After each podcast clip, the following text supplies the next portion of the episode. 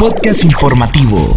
La información de la máxima casa de estudios en un podcast. Bienvenidos a este espacio de divulgación de la Universidad Nacional Autónoma de Honduras. Les saluda Catherine Ramírez. En esta edición le informamos que la UNA rinde homenaje al embajador de Chile tras concluir su misión en Honduras. Alumna de la UNA asume presidencia de la Asociación Latinoamericana de Estudiantes de Ingeniería Química. Grupo de investigación en virología lanzará estudio pionero de vigilancia inmunológica ante la vacunación del COVID-19. Estudiantes de psicología implementaron proyecto para prevenir violencia sexual en menores. Iniciamos con Kaylin Espinosa, quien nos informa sobre los pueblos indígenas en el marco de su celebración internacional.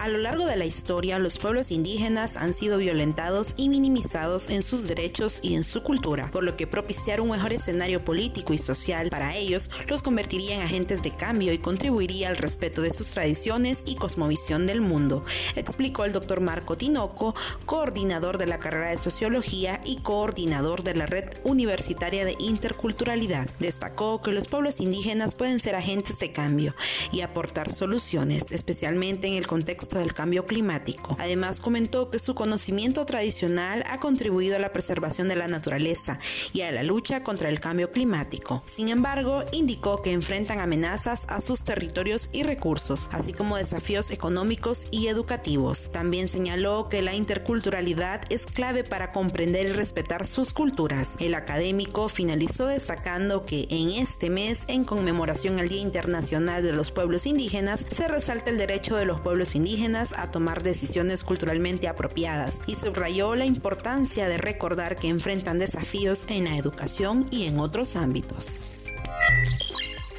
Escuchemos ahora a Cristian Acosta comentando sobre el proyecto para prevenir la violencia sexual en menores implementado por estudiantes de la carrera de psicología. Estudiantes de la Escuela de Ciencias de la Psicología de la Universidad Nacional Autónoma de Honduras clausuraron exitosamente el proyecto Guardianes por la Seguridad Infantil, llevado a cabo en el Centro de Educación Básica Gubernamental Cirilo Vindel del Distrito Central. Durante un periodo de tres meses, un grupo de estudiantes próximo a graduarse en psicología capacitó a niños, jóvenes, padres y personal docente en la prevención de la violencia sexual e identificar abuso infantil. García María Montes, estudiante de la carrera de psicología, explicó este proyecto nace de la necesidad de proveer capacidades y fortalecimiento para proteger las sonrisas y el futuro hondureño que son los niños y niñas. La iniciativa busca dotar a padres y docentes con herramientas protectoras para generar prevención a través de la educación con la esperanza de lograr un impacto transformador en la sociedad hondureña. Seguimos informando y Hugo Duarte amplía los datos sobre el homenaje realizado por la UNA al embajador de Chile tras concluir su misión en Honduras con la presencia del rector Herrera Alvarado y otras autoridades de la máxima casa de estudios, organizaron un homenaje de reconocimiento y despedida al embajador de Chile en Honduras, Enrique Larraín, por la culminación de su misión diplomática en el país. Yo migré de Honduras, pero Honduras no seguirá de mí, fueron las palabras del embajador de Chile, quien en septiembre concluye su estadía en el país tras cinco años de misión diplomática, tiempo en el que tuvo la oportunidad de conocer Honduras. El rector de la Alma Mater destacó el aporte de la Embajada de Chile en Honduras y aseguró que las relaciones entre la UNA y el país sudamericano se continuarán fortaleciendo para beneficio de la educación superior. Ahora escuchamos a Edgardo Garay, que nos comparte que una universitaria Puma asume la presidencia de la Asociación Latinoamericana de Estudiantes de Ingeniería Química.